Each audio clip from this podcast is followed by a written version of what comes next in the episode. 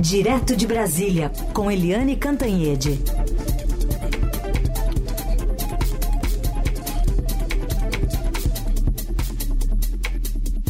Oi, Eliane, bom dia. Bom dia, Raíssa Carolina, ouvintes. Bom dia, Eliane. Queremos a sua avaliação sobre essas revisões, essas revisitas a acordos de leniência firmados na Operação Lava Jato e os desdobramentos a partir das intervenções né, de alguns ministros do Supremo, agora mais recente, André Mendonça. Pois é, ontem o ministro André Mendonça, que a gente sempre lembra, né, que foi indicado para o Supremo pelo então presidente Jair Bolsonaro, eh, decidiu dar um tempo, né? Ele suspendeu por 60 dias, dois meses, portanto, o pagamento de multas das empresas que fizeram um acordo de leniência com a União. Que, que é o acordo de leniência? É mais ou menos é, para a empresa aquilo que o acordo de delação premiada é para cidadãos e cidadãs. Ou seja, a empresa que é, cometeu deslizes, que cometeu crimes, é, a, reconhece, né, faz uma confissão é, e faz uma negociação, já que está confessando, faz uma negociação para pagar uma multa, é, o tempo da multa, o valor da multa, etc. e conta a história toda, ou seja, faz a confissão e tem um prêmio uh, com, uh, com os órgãos de investigação, que podem ser tanto o Ministério Público quanto com uh, é, a própria Lava Jato em Curitiba, no caso da Lava Jato. Né? Então, agora você tem aí essa suspensão para dar tempo para que as empresas e uh, o setor público, os órgãos de investigação, os órgãos in, uh, envolvidos nessa uh, leniência possam chegar a um novo acordo. Né, que pode, sei lá, melhorar a multa, é, algum tipo de uh, acordo para reduzir os ônus de quem cometeu crime. Né? É uma história muito complicada porque essa gente toda cometeu crime, com certeza. Ninguém confessa o que não fez e as empresas admitem que não houve coação nenhuma. Né, alguma coisa errada elas fizeram e de muito errado. Tanto que estão pagando muitos milhões é, pelos crimes cometidos. E agora essa história começou com uma decisão unilateral, né, uma decisão monocrática do ministro Dias Toffoli do Supremo, é, que simplesmente primeiro favoreceu a JF e depois favoreceu a Odebrecht. Além dessa decisão de ontem do André Mendonça, só hoje tem uma reunião uh, da segunda turma do Supremo Tribunal Federal, que vai decidir sobre a decisão monocrática do Toffoli. É assim, né? Quando o ministro toma uma decisão é, monocrática, uma decisão individual, depois essa decisão ou cai no plenário ou cai numa das turmas. A do Toffoli né, suspendendo as multas da JF e da Odebrecht, e essa decisão dele está tendo efeitos em cascata sobre as outras empresas é, ouvidas, condenadas é, durante a Lava Jato. É, então, agora a segunda turma vai avaliar, vai analisar e julgar se mantém ou não a decisão monocrática do Dias Toffoli. Ou seja, essa semana está muito focada nessa questão da leniência das empresas da Lava Jato, principalmente, mas não só as construtoras. E aí a gente tem, por exemplo, a manchete do Estadão. Né, o manchete do Estadão de hoje é exatamente dentro dessa temática, porque é muito importante, envolve a questão da corrupção, envolve a questão de exemplo, envolve a questão de impunidade e envolve também muitos milhões de reais, gente. Uhum. Tudo bem. Eliane, ainda muita repercussão do ato de domingo na Avenida Paulista do ex-presidente Bolsonaro com os apoiadores dele. O que, que se conclui agora, já passados quase dois dias, sobre perdas e ganhos? Olha, é, fica muito claro, né? Se a gente olhar, assim, como eu escrevi na minha coluna de hoje, né? A gente precisa olhar é, racionalmente, né? Sem paixão. Fato, fato inconteste.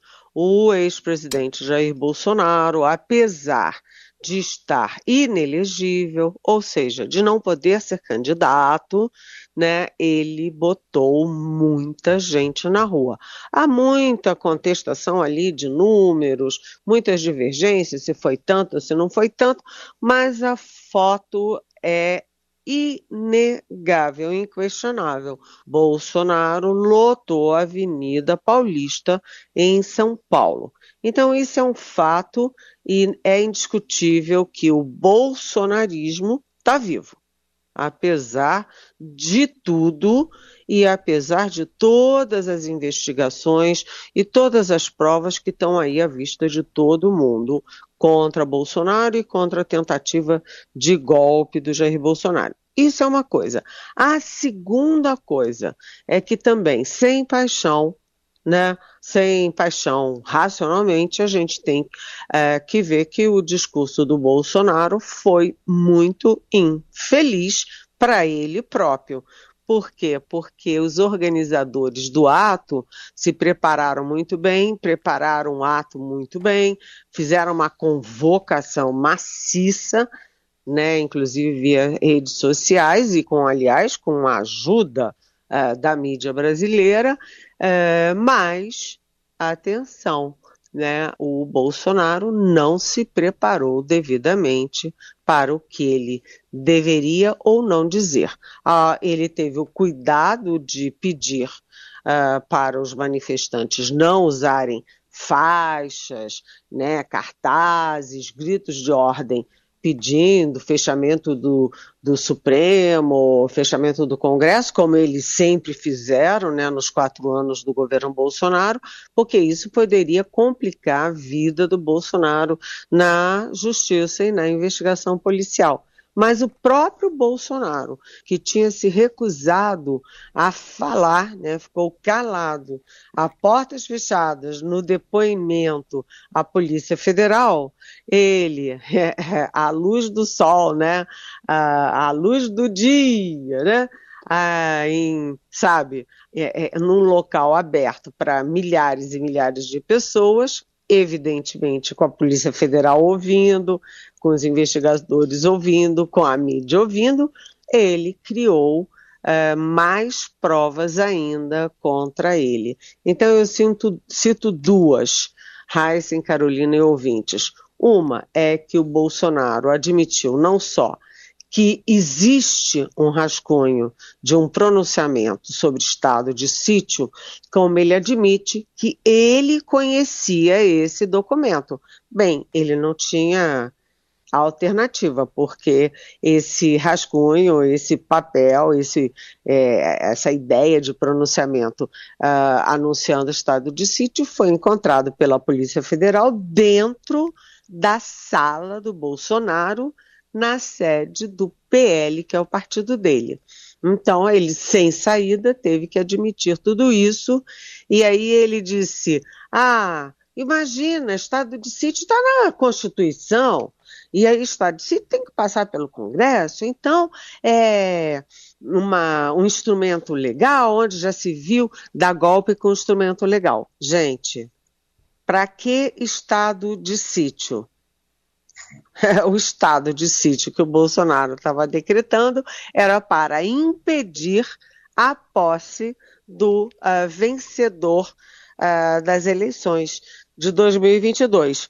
O Lula ganhou a eleição, uh, o Bolsonaro, é, contra o resultado, é, democraticamente anunciado das eleições, queria abrir o estado de sítio né, uh, para impedir a posse, e com o seguinte detalhe: né, outros, é, outras minutas é, encontradas com o ministro da Justiça, é, encontradas no, no celular do, do é, ajudante de ordens do Bolsonaro, simplesmente mostravam que a ideia era é, prender o presidente do Tribunal Superior Eleitoral, né, fechar o Tribunal Superior Eleitoral e criar uma intervenção com uma comissão de militares e civis. Hum, o outro, a outra prova que o Bolsonaro criou contra ele no domingo foi ele pedir anistia para o que ele chamou de pobres coitados que estão presos, porque imagina, a única coisinha que eles fizeram foi quebrar o Palácio do Planalto, quebrar o Supremo, a Câmara e o Senado, exatamente numa ação de cunho claramente, ostensivamente antidemocrático. E o nome disso é tentativa de golpe. Enfim, gente, o Bolsonaro botou muita gente na rua, tem apoio popular, mas ele criou provas contra ele e está tudo gravado. Não adianta ele dizer que a imprensa é que está criando, é, criando frases, deturpando o que ele disse. Não, está tudo gravado. Uhum. Eliane, ainda a reboque disso, tem uma pergunta aqui de uma ouvinte, a Patrícia de Santos, ela quer saber. Esse depoimento de hoje do Bolsonaro sobre o importuno da amiga da Dolly, né, a baleia, não é meio demais, né? Se referindo ao depoimento marcado pela Polícia Federal para o ex-presidente e o assessor. Fica evidente que estão pegando no pé do ex-presidente por qualquer coisinha que tenha feito na vida. Além do que, dá munição para os apoiadores de que ele é perseguido. O que você acha? Oi, Patrícia. Eu concordo com você. Né? Tem tanta coisa grave contra o Bolsonaro, né? ah, todas as provas aí de tentativa de golpe, a gente tem todas as histórias é, é, inequívocas das joias da Arábia Saudita, que ele tentou botar a mão, a tentativa de vender no exterior, é, por baixo do pano, escondido, joias que não eram dele, que eram da União Brasileira, a, o atestado de vacina falso da filha dele, enfim, todas essas questões já são tão graves, é, o vazamento de um inquérito sigiloso da Polícia Federal, todas essas coisas, todo aquele pacote enorme sobre os crimes do Bolsonaro uh, na CPI uh, eh, da Covid.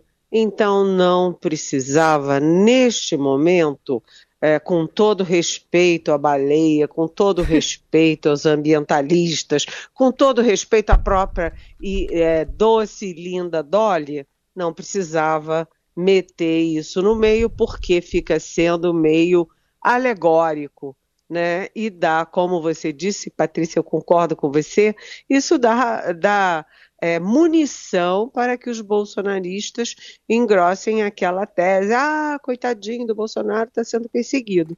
Concordo com você, portanto. Eliane Cantanhede continua com a gente aqui no Jornal Dourado, agora para fechar falando sobre uma reunião de líderes do Congresso, mas uh, sem o ministro Haddad presencialmente, que ele está com Covid, né, Eliane?